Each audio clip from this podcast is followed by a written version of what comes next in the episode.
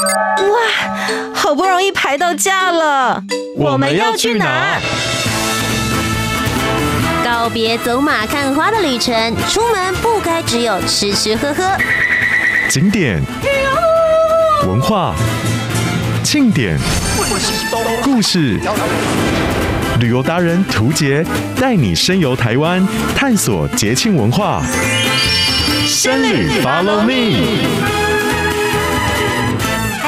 你要去哪里？欢迎来到深旅 Follow Me，我是旅游达人涂杰，带你深游台湾，探索节庆文化。今天邀请到节目当中的就是我们的安岛爱讲古的安岛。哎，讲台湾，睡台湾，台湾的故事是讲不了，睡不醒啊！大家好，我是讲啊，同爱讲过安岛，嘿，新年快乐！耶，新年快乐！其实大家会想说，哎。国历二月份，但是现在大家就是在春节的期间，对，我来到我们农历的正月了哈，新年满满的活动啊.我们从这个一路除夕，一直到接下来大家最期待的就是元宵节的时候。其实有很多人说，不到初十五的话，这个年还没有过完，对不对？不要这样子，我已经快吃不下了。好撑哦！打刚刚那集啊，哎，真的哎，每每天感觉都有大花可以吃，而且其实呢，在正月的话，也有非常多的神明生日，所以在进入今天主题之前呢，就来听听本月的神明寿星到底有哪些。别发呆，快拿出纸和笔，达人笔记本。正月初一开始哈，哦，新家泥桃哈，很多的神明也是在这天生日。一月一号生啊？对对对，那当然这个正月初一呢，哦，大部分都是属于先天性的神明，嗯，像是我们的元始天尊，哦，还有呢盘古圣祖，哦，对，就是呢开天辟地开天辟地的盘古，对对对对对，然后还有呢佛教界的弥勒佛，哦，也在这天生日。哎，我其实好像比较少有听到台湾的庙有在拜盘古的，我一直以为他是历史课本里面的传说，对，故事会出现的。人物原来他真的是拜的神明，你就知道我们的民间信仰呢有多么的神奇了这样。哎，上至呢哦这个山川河流，然后到日月星辰呢，只要呢你只要崇拜他的，他就会有人拜这样。是，所以一月一号的时候都算是帮我们这开天辟地很重要的神明生日。是的，那再来呢，在我们的这个正月初四呢，这是大家最喜欢的一个日子哦。你有听过初四接财神吧？有。嘿，对，这天就是我们的玄坛真君哦，木宅公哈环哦，嘿，财神到，噔噔噔噔噔噔噔，就是这个嘿。对，所以这一天呢，就是要来接财神。嗯，对，那不算他生不算他生日啊，但是呢，大家都会说啊，在这一天的时候呢，我们的神明过年期间。他还要回去哈天庭休息，好回天述职。那在这一天，在初四的晚上，他会下凡哦回来。所以有的人会在初四晚上或初五当天来接神明。那接神明具体之内要做些什么样的事？虽然现在大家听已经来不及了啦。哎，没关系，这是呢接神明接神明的话，就是呢你准备贡品拜拜，然后呢再祈求这个神明呢回归到本位之后呢，可以来保佑你今年度新的一年呢可以再创新局。但如果家里没有那个坛啊，或是神桌的话，那也可以接吗？可以啊，可以到庙里去接。哦，对，你去接看你的地方大庙是哪一间的信仰，嗯，然后呢去祈求这个神明再回到你们的村庄里面来保佑你。那现在去接还来得及吗？虽然现在已经十一十二了，这样。哎，就像你刚刚说的嘛，在十五还没过之前都都还算，对，都还算过年嘛。太棒了，各位还没有接到的，赶快现在去出发了。我想大家应该春酒都还没吃起来嘛，对不对？现在应该还没有算正式的开工，可以可以，都还可以去接一下财神，过过今年重要的财气。是的，是的。好，那再来呢？哦，初四接完神明之后呢，正月初六呢，我们就有第一位寿星诞生了哈，在我们新年的。这过完年之后的第一位寿星就是我们的清水祖师啊，啊，也是很多人拜。对对对，哦，那像这个清水祖师呢，哎，这个小弟不才，刚好是温道接工作啊呢。哦，对，因为清水祖师本姓陈，那我们呢三峡在地的这个安溪的后代呢，哦，我我自己又姓陈，所以呢小时候呢，我们去拜祖师爷的时候呢，我们别人都说拜祖师爷，我阿公呢就会跟我们讲说，给啊，来来拜接工作。哦，就是自己家的祖先的啦，这样攀亲带故一下，就跟姓林的拜妈祖都叫国伯是一样的。可以可以，而且其实在这段期间的话，这个三峡这边的庙拜祖师也其实也是非常热闹。哦，对啊，嗯、尤其大家呢，呃，每年都很期待的就是清水祖师的这个神猪祭，对对，拜猪公哦，嗯、那这非常热闹啊，在三峡呢，根本就是像沙丁鱼一样挤来挤去。真的，哎、欸，我人生第一次去的时候，我好惊讶哦，就是那个人潮的量，再加上其实那个赛神猪的的部分的话，啊、他们其实把神珠装饰的很气派耶，对，非常气派。对对对，那这是每年炉主呢，哦，对这个祖师爷的一个。奉献这样子，嗯，然后我记得那一年的时候，他们还会有就是分那个神猪，猪对对，猪公肉这样，我觉得那个过程也是蛮好玩的。没错没错，这个下一次我们有机会来跟大家聊聊这个七月祖师圣诞。嗯，好，那当然呢，在来到了这个正月初九呢，这也是很重要的一个日子啊。是谁呢？人家公吹告提供 C，哦，就是我们的玉皇兄弟，玉皇大帝，没错，我们的天界总管哈，我们的呃总 boss，对，哦，上天哦，和天金钧玉皇大天尊呐，是必须要。好好的巴结一下的吧，这个一定要好好拜的哦。所有人的老板的老板的老板，是是是，涛哥生日快乐呢！哎，就是这样。所以呢，哦，你会看到初九，农历初九的时候，很多人会跑去天公庙，嗯，或者是跑去地方大庙，都会有一个呢，哦，恭祝玉皇大帝圣诞的时候，那大部分都是在晚上半夜子时的时候来祝寿。哦，接着就是即将要到的正月十五了。嘿，对，那正月十五呢，也有人生日啊。喂，对，是像嘞。你知道正月十五是一个什么节日吗？元宵节。对，那你有听过元宵节另外一个讲法吗？哪个讲法呢？叫上元节。哦，有。嗯，为什么叫上元节呢？因为为了要庆祝上元天官大帝的圣诞。啊，也是他生日，对，也是他生日，对，哎、欸，这就是我们的哦，玉皇大帝再下来一层哦，嗯、算是我们的副副理啊，对，对，玉皇大帝如果是总裁的话，他应该算副总裁，三官的其中之一，对对对，对，这样子。哎、欸，那其实三官大帝呢，他刚好分别是有天地水三府三官，嗯、代表掌管的天界。然后呢，地界跟水界，水界对，嗯、那是由三三官大帝。那人界谁管呢？人界当然是玉皇大帝在管啦。哦，原来如此，所以玉皇大帝统筹所有的人。没错，嗯、对。那三官大帝呢，圣诞，那这一天呢，哦，也是呢，哦，大家所说的上元节，那就是要祈求天官来赐福。嗯，对。所以就一路呢，真的非常热闹。从正月一号一直到正月十五，有很多的神明生日，也有很多的热闹。所以今天接下来就来跟大家聊聊即将到来的我们刚刚提到的上元节、元宵节。其实有很多活动可以参加，但今天我们要带大家去一个比较刺激一点点的，不得了，不得了了。好，这个炮把它炸起来，究竟要带大家去哪里呢？安导，请帮我们揭晓。嘿，我们今天要带大家去的呢，就是台湾三大炮之称的台东炸邯郸。哇，光听炸邯郸这三个字，我相信有很多的小旅客们心中叫棒棒棒。天呐，就是让人家既期待，真的又怕受伤害。因为其实呃，我们在去年的时候有跟大家分享过盐水风炮嘛。盐、水风炮，我的印象里面就是我至少还有穿那个防护装，戴、哦、安全帽、啊，戴安全帽，外套。对，可是我自己去看炸邯郸的现场的时候，旁边我们不要说上面是肉身邯郸，嗯、旁边的观众也是肉身啊。对，我自己都会想说，我也要穿个牛仔裤啊，然后稍微厚实一点点。但真的没有人在戴安全帽跟做防护装的也比较少。不太一样的状态，对不对？嗯、那我们就先从头开始说好了，到底为什么会有炸邯郸这样子的习俗活动呢？好，那这首先呢，先让大家了解一下我刚前面讲的台湾三大炮。是、哦。那我们曾经有讲过北港妈祖离炮，对、哦，还有呢盐水风炮。是。那今天呢来讲的是我们的炸邯郸，终于凑齐了。那相较于呢前面的两个活动呢，炸邯郸算是比较年轻一点的民俗活动。嗯，对哦，因为呢台东地区呢，呃大家都知道东部地区哈、哦、比较多原住民。哦，所以在那边呢，哦，我们的传统民间信仰，哦，这个道教的文化呢，发展就比较慢一点。嗯，对。那呃，有炸邯郸呢这样的一个活动，大概也是呢近五十年内哦才有的。哦，它最早呢发生是在民国四十年的时候。哇，相对比较年轻一点点。对对对对对，哎、嗯，大家觉得好近代，对不对？对。台湾光复之后才开始有的。哎，那前面我们讲的那个什么北港妈祖啊，说要么清朝开始，然后呢那个呃就是盐水风炮，动辄百年以上是一两百年的。对。对。可是呢这个呢，哎。五十年而已，对，嗯、哦，那其实呢，就是因为呢，我们随着我们的哦道教文化传到了东部地区之后，那由台东的玄武堂。嗯、哦，这个供奉就是我们的邯郸爷，是对。那呃，他的这样的一个信仰，慢慢的衍生出了有台东炸邯郸这个活动。嗯，对。那这边呢，就要来跟大家介绍一下什么叫邯郸爷。是，什么是邯郸爷呢？哎，邯郸爷的话呢，其实呃，他的传说非常多。那我们现在以呢，哦，这个台东玄武堂哦，他们的官方的说法的话，其实邯郸爷哦，他就是呢我们大家所熟知的，刚才我讲出世最重要的那尊神明。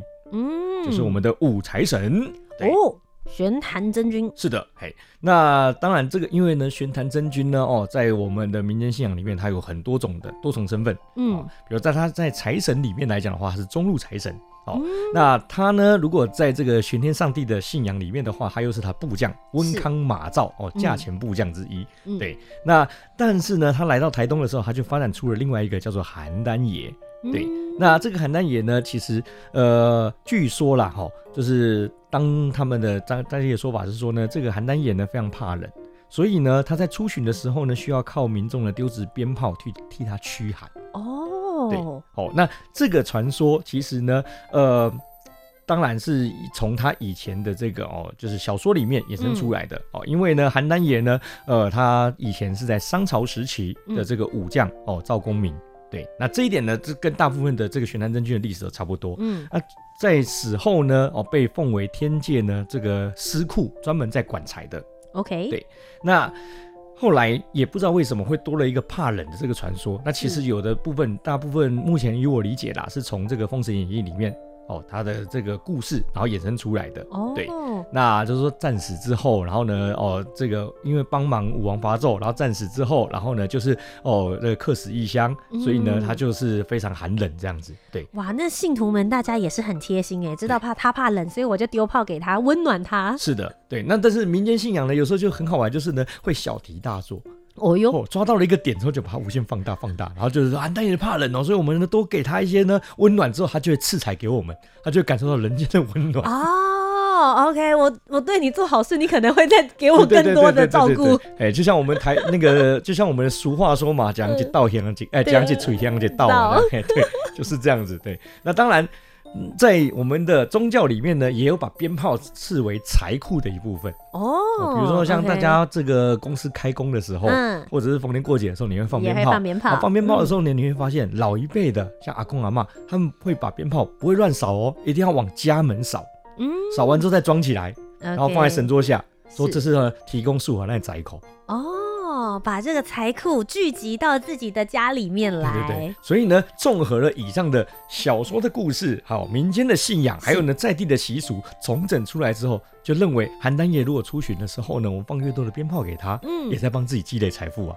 哦，原来是这样，所以对于大家来说，为什么会有这么样激烈的炮火？因为大家就是毛起来放啊。对对对对对。嘿，有越多炮的话呢，邯郸爷就会越照顾我们。在接下来的来年的话，大家就会财源滚滚。可是这我可以说到了是一个激烈炮火的原因。可是它的炮跟其他地方的炮其实也不太一样，它的形式状态也很不同哎、欸。哦，讲到这个呢，就不得不说哈，呃，台东炸邯郸它的放炮方式，我们以前有讲过呢，北港、嗯。妈祖礼炮，对，它有三种不同的放炮方式。好、嗯，有用这个呃夯楼哦来放的，然后有机关枪式的，有炮网式的。台东地区也是一样，他们的放炮也有三种不同的形式。哦，哎，哪三种呢？最传统的就是呢电狗炮。电狗炮，这是什么？竹竿炮。竹竿炮，把那个有看过古装剧有没有？人家迎娶的时候，前面不是拿竹竿，然后吊两串鞭炮在那边走，对不对？啊，对。那种方式？这种方式。然后呢，用这个竹竿炮去靠近肉身。OK，因为他、这个、放在他的头顶或身边，因为这个肉身就是他不是坐在这个轿子上面嘛，对。然后呢他们就拿这个鞭炮去靠近他，这样子，对，对，让炮火在他的周身呢，哦，在产生光和热，温暖他的肉身。我觉得很惊恐，怎么办？好，那但那我们等下可以来讨论这个问题啦，就是有关于肉身邯郸这件事。我们先讲炮讲完，所以这是第一种竹竿炮。对，这是竹竿炮。哦，这个就是呢，他们会呢一次呢好几十串，然后呢靠近之后，等轿子来的时候就靠围在旁边，然后等到那个教班呢一声令下，全部一起点燃，叭叭叭叭叭叭叭这样子。哇，天哪！我们看起来很绚烂，不知道里面的肉身邯郸还好吗？炮火包围啊！那当然，第二种的方式呢，叫做呢，呃，就是劈炮式，嗯，这个更猛烈了。劈炮，对，是劈在身上吗？没错，而且现在这个方式呢，已经快绝种了，哎，因为没有人再敢这样这样弄。你是说把炮编成一个像披风一样，然后让肉身还在披在身上？呃，就是呢，把鞭炮呢甩在轿子上面。哦，甩上去，挂在对，挂在轿子上面。Okay, 我们一般像是比如说妈祖在放炮的时候，它是编在地上的红地毯，对对对对，但它是编在轿子上面。哦天啊，对好好，就是挂在轿子上面或挂在肉身上面，对对，然后就他一边走，我们一边把鞭炮往上甩，这样子。哇哦，大家是不是事不关己，下面甩炮？大家可以知道了吧？为什么我会说是既期待又惊恐的，会让你觉得说真的是太刺激的活动？第三种呢？好，第三种就是目前呢哦比较流行的，而且呢也是呢哦流传最久、最安全的一种放炮方式，嗯就是排炮方式。对，那这个排炮的方式呢，就跟北港妈离炮的方式呢大致雷同，比较像，嗯、只是差在于呢，北港妈她是起一个炭炉，嗯。然后呢用铁片去引燃这个鞭炮，但是呢，他们的这个排炮的方式呢是整把的鞭炮用香去点燃，然后再往上丢。嗯，对，所以它这个比较能控制方向。是我当时其实看到比较多的是这个，然后对，然后但但大家很忙，因为我刚好是站在炮火铺的旁，炮库的旁边是，它是一整。不不夸张，可能是好几个人那个手围起来，然后又非常高的炮，然后大家就是接连着一直送，一直送，整场的人就一直在丢。可是我觉得比起刚刚前面讲的那两个比较靠近肉身邯郸来讲，我觉得第三个感觉会比较安全一些些。对，因为近几年他们的炮手都经过训练训练之后呢，都会丢的比较高一点，是，然后拉落下来就只剩下那个炮灰这样。嗯对，那火光就会比较少。对，嗯可是看起来一样很绚丽。嗯，对，那再加上呢，因为他们的这个呢，邯郸也要炸炮的时候，它的轿子呢，其实会是一个绕圈圈的方式。嗯，那他们呢，呃，像比如说北港妈在吃炮的时候，他们会问说要吃几次，哦，嗯哦，他就会放几次。可是呢，像邯郸野他在放炮的时候呢，教呃放炮的人或者是放炮的单位会问教班教班说你们要绕几圈？哦，绕一圈、两圈、三圈，反正在知道绕三圈到五圈的时间之内，嗯把这些炮放完。放完就可以，所以他们就会去控制那个炮的密集度，还有它的量应该要怎么样来没错控制。那好，我们已经讲完了炮的部分，接下来就是最重要的，到底是谁要坐在轿子上面？那些肉身邯郸又是怎么来的呢？哦那其实呢，呃，我们现在看到呢，邯在邯郸野哦，呃，这个打赤膊、穿红裤子、红短裤哦，然后绑红头巾的这个人呢，他其实不是乩童，嗯，对哦，那当地呢把他称为叫肉身哦，嗯注意哦，是肉身，不是乩身哦，因为他并没有神明降驾。嗯，那这些人他怎么来的？因为他是呢，大部分都是来还愿的志愿者。哇，所以其实是用报名的，是不是？对对对对去年邯郸爷很照顾我，所以我想要来这边跟邯郸爷说谢谢。对，那他们有限定名额哦，比如说呢，我现在就是这几天的绕境当中哦，在元宵节绕境当中，我开放几个名额，嗯，然后呢，你就可以来报名。我好像比较少有看到肉身邯郸也是女生哎、啊有女生可以上去吗？嗯，目前是没有。目前没有，所以都是男孩子才可以这样子。对，那哦因为他毕竟还是也，因为在传统的民间信仰当中，嗯还是有男女的分别。对，而且还要打赤膊。对，总 总不可能让你这样子拖上去嗯，做嘛。但是但是现在呢，官方有办一些体验营的活动哦哦，，那是有体验，对啊，嗯它并不是真的民俗活动这样子，是那只是说让你去感受一下这个哦炮火。对，嗯那可是呢，真正的在进行绕境的仪式上面的话，还是会有男性居多。那我有问题，既然他们都不是机身，等于是他就跟我一样啊，我们就是普通的 信众的话，大家怎么会这么勇敢？因为我在看现场的时候，他们都是会高举着扇子，然后就是有一种勇往直前的气势，而且脸也好像也不能很惊恐或什么。我们会有一种觉得说，哇，他这样子还可以毫发无伤，一定是有神明帮忙跟神明加持哎。哦我告诉你，这个炸邯郸的是每个肉身呢，嗯经过了哦，这个你还愿，也不是说我要去就可以了，你一定要宝贝、哦，神明同意可以让你上来哦。先先报名完之后呢，然后再经过宝贝，神明同意你可以上来。嗯，那上来之后呢，他一定是有一些法宝可以保护你的。哦？哦，，除了我们看到的短裤啊、嗯。帽，然后红头巾、墨镜跟这个呃毛巾之外，哦，这个是感，觉都帮不上什么忙啊。但这个是属于物理性的保护，对，对，物理性保护哦。那当然呢，神明他有他的法器在保护，是，哦，比如说呢，第一个我们看到他手上拿的那个东西其实是榕树叶，对，哦，这是从榕树上摘下来的，具有茂密的枝叶，嗯。那它会绑成一串。哦，类似像扇子一样嗯。或浮尘一样，让它可以在他的面前去挥杆，掉。哎，挥杆鞭鞭炮。啊。其实那个龙树叶最早是用来拍他身上的的灰啊，对炮灰或者是一些火哦线那样等等。哦，所以呃，为什么要用榕树叶？因为呢，在这个道教的传统信仰当中呢，认为榕树有驱邪避煞的作用。了解。哎，那当当然榕树一榕树呢，也具有一定的一些灵力哦。比如说，如果你看以前的这个林正英的这种电影的话，哦，就这个英叔都会拿着榕树，两片榕树往眼睛一抹，然后就可以开光了，就看到鬼了这样子。哦，他因为他被赋予了民间赋予了这些神奇的作用，嗯，哦，所以呢，他也帮当成是一个法器。是对。那再来呢，还有一个东西是，如果你仔细看的话，你会发现这个他们要上去，每个肉身要上去那个轿子之前，哦，他们呢妙方会给他胸上挂了一个东西。哎，你没有注意到吗？我没有注意到。你下次可以仔细看。嗯嗯、各位呢，这个小旅客呢，如果呢，呃，今年也要去看的话，要注意这件事。他们在上轿之前，庙、嗯、方的人员会拿着一个项链挂在他脖子上，嗯、然后那个项链呢，它其实是一个黄色的布包，包着一个四方形的东西，那其实里面是个印章。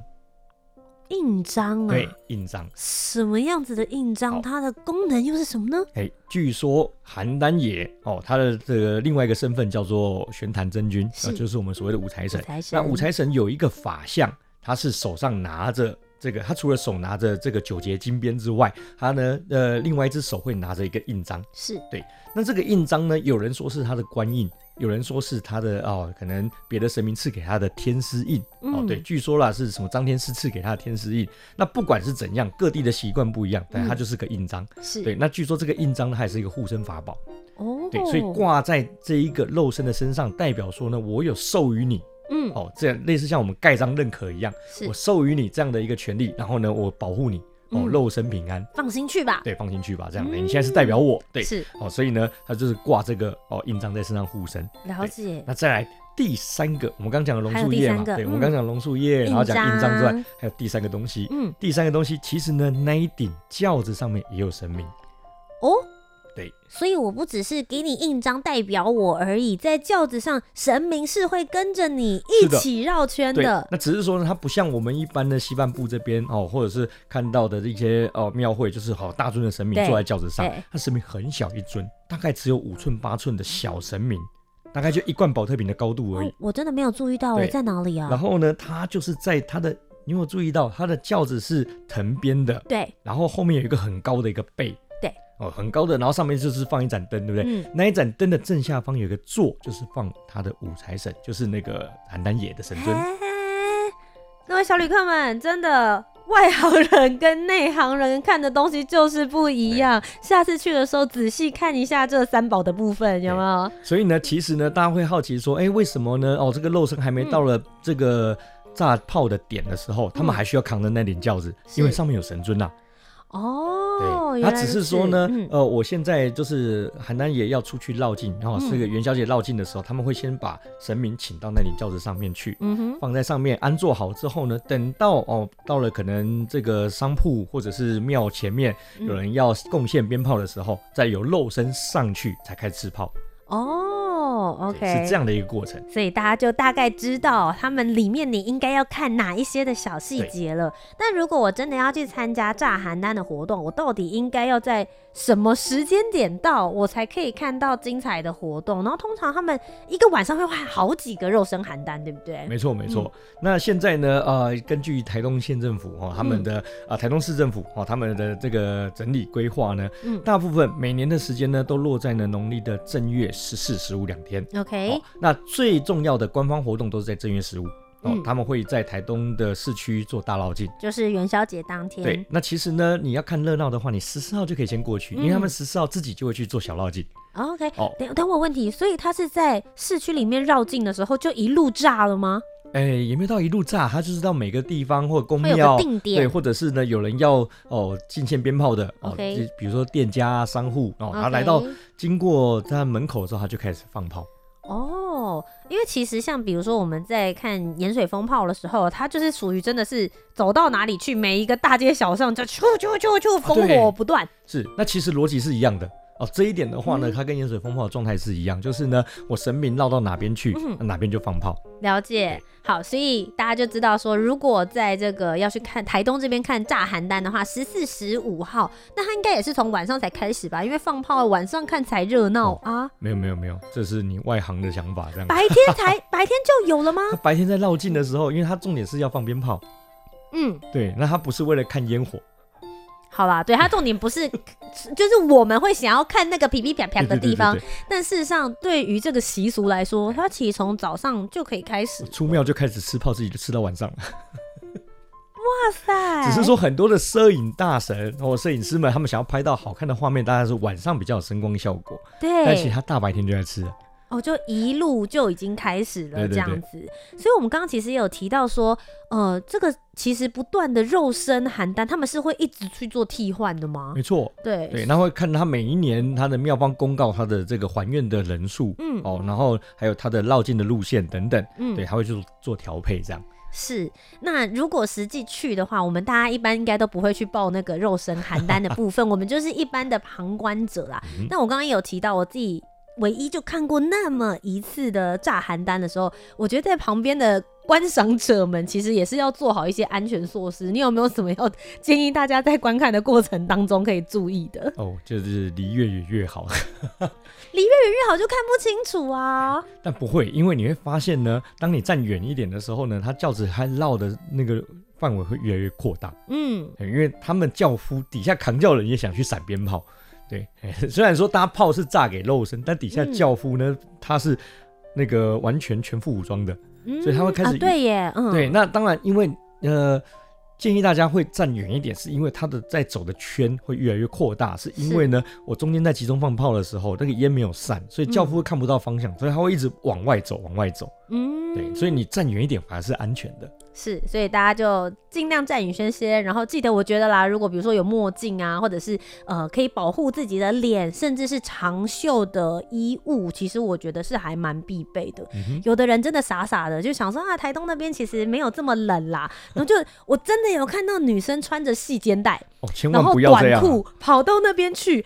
哇，我我我都好担心他哦。这不是夏天，我们不是要去冲浪，不需要这样子。那大家还是得多做一点保护措施会比较好一点。嗯，因为其实我觉得，像安导来到我们节目当中的时候，我们也是一直提醒所有的小旅客们，我觉得台湾有很多很棒的这些宗教习俗文化，我们是可以去探索，然后直接走出去，真的去接触它，你亲身体验会有很不一样的那种感受。但真的要先事先做好功课。真的真的。对，那做功课有什么好方法呢？欸，大家可以去上那个。台东玄武堂的官方粉丝专业，或者是大家也可以到安岛爱讲股的 YouTube 频道、Facebook 以及 Instagram，其实也会有很多的相关讯息可以跟大家分享，对不对？嗯、没错没错，也会建议大家要做好功课，尊重当地的民俗文化。是的，对。嗯、那当然最重要的是，如果你现在这个时间想要订这个住宿的话，我相信应该是已经没有了。来不及了。